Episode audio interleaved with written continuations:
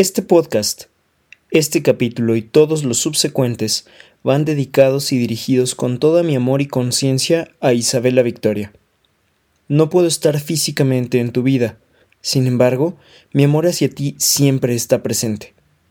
Cada uno de estos pensamientos y reflexiones va dirigido a ti, con amor, con la intención de que te sirva en algún momento de la vida para que encuentres la forma de crear la mayor luz, aún en los momentos de oscuridad. Estas grabaciones son la antología progresiva de mi aprendizaje y de las formas en las que voy procesando las cosas que se presentan para sacarles el mayor jugo y poderte dar así ejemplo de que, por sobre todo, el amor es siempre lo más importante.